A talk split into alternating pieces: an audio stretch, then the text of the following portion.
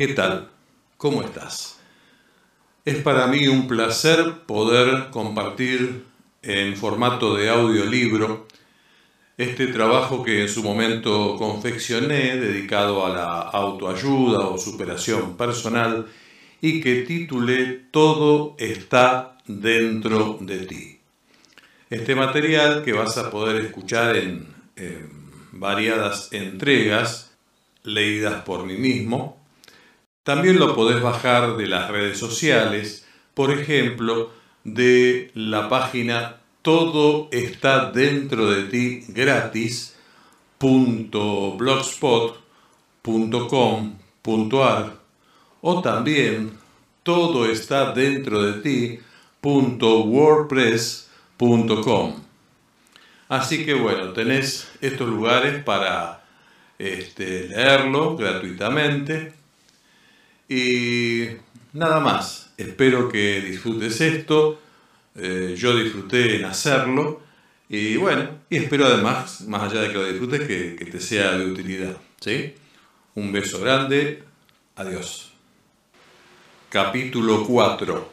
Deja de mentirte y pésate por simple coquetería masculina, que los hombres también la tenemos, no pienso decirte cuál es mi peso.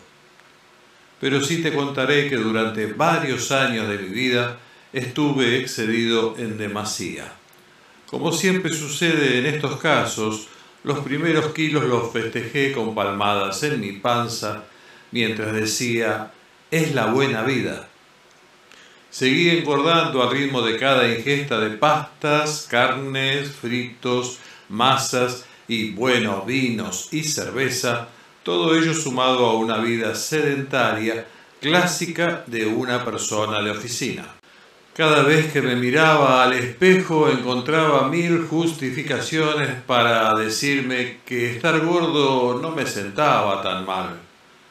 Le encontraba cierto atractivo y además mi salud no me anunciaba ningún peligro aparente.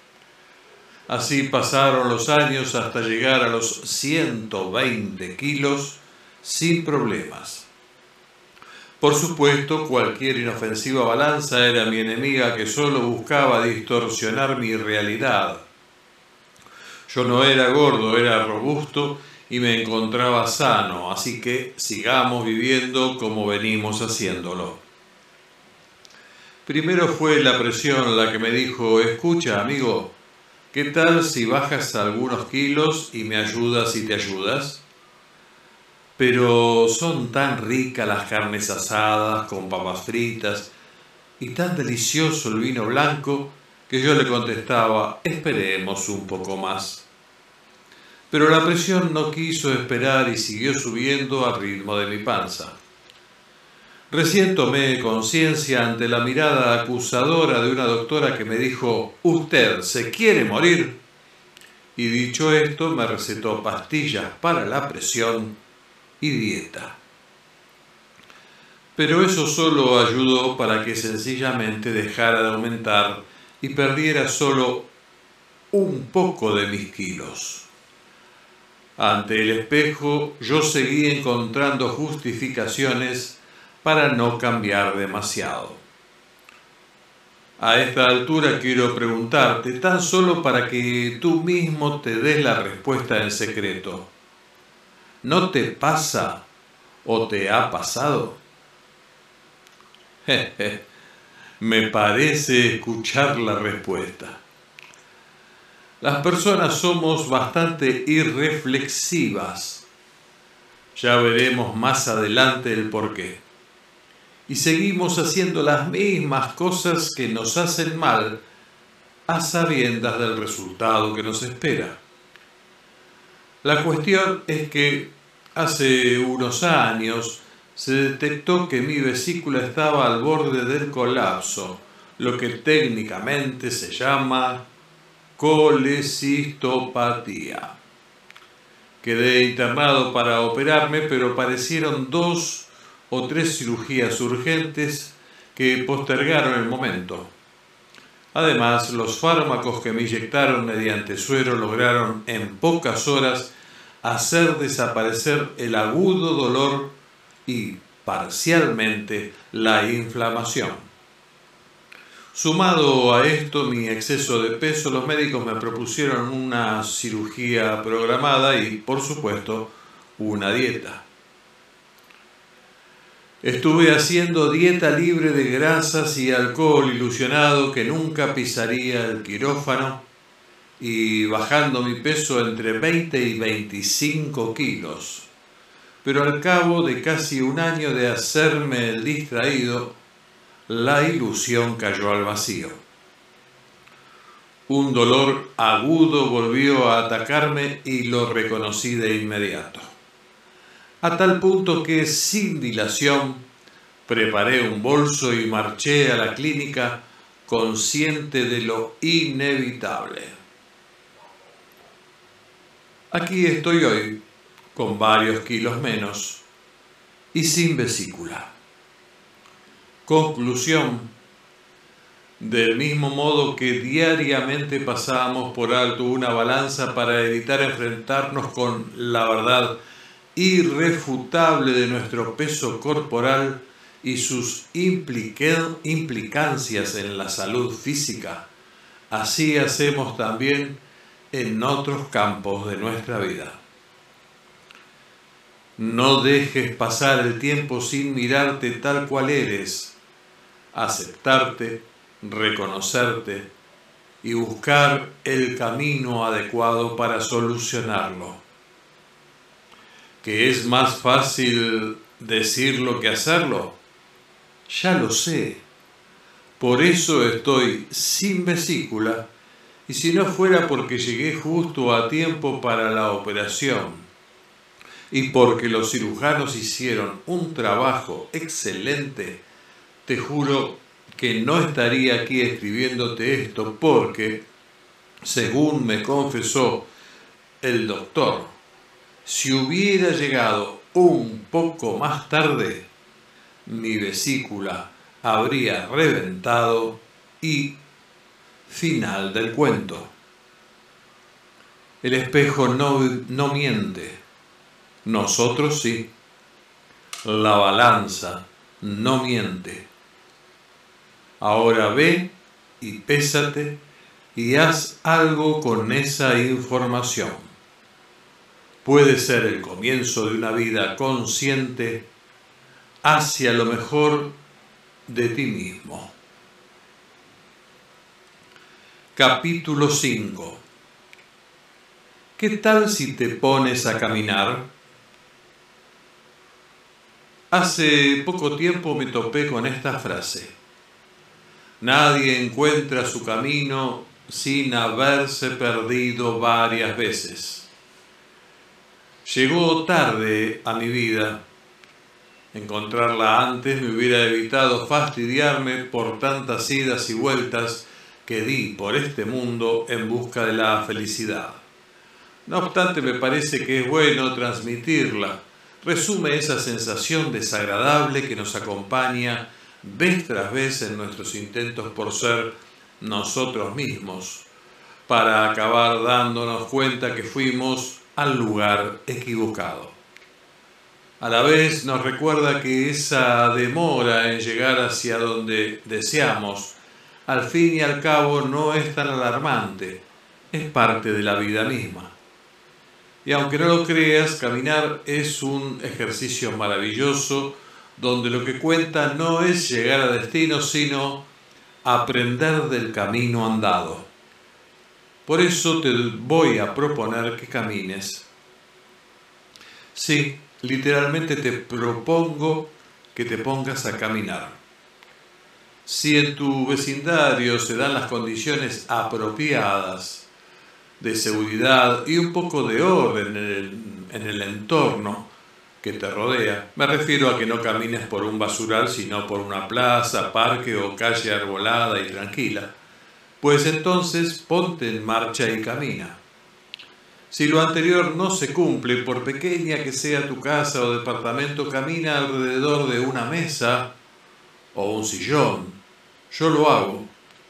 Hazlo durante 30 minutos a una hora.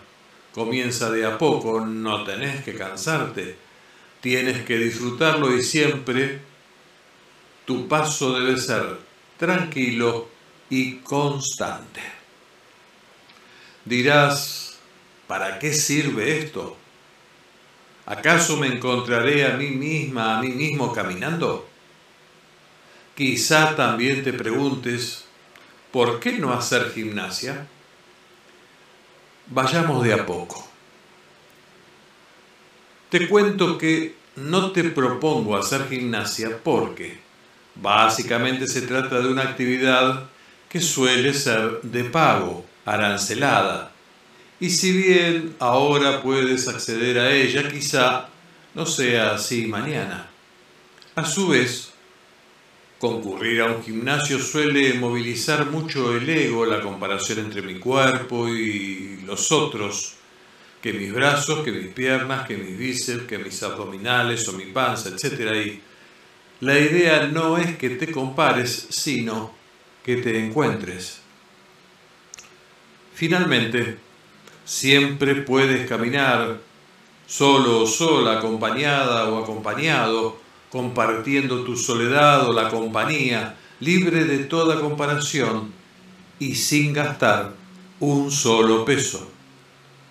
Resumen, diversión y ejercicio asegurados de por vida. Así que aquí vamos, a caminar y ver qué tanto nos sirve. Lo central es que valores el caminar como una forma de abandonar el estatismo, concientizándote sobre la importancia de dejar el estado de inmovilidad, entendiendo que en esta vida las decisiones personales, aunque no lo creas, siempre las tomas tú y para eso es necesario ponerse en marcha. Antes de comenzar, inspira y exhala profundo algunas veces, no más de cinco, serenamente. Después olvídate de la respiración, no morirás. Los pulmones no necesitan que te preocupes en su tarea ya estás casi lista o listo.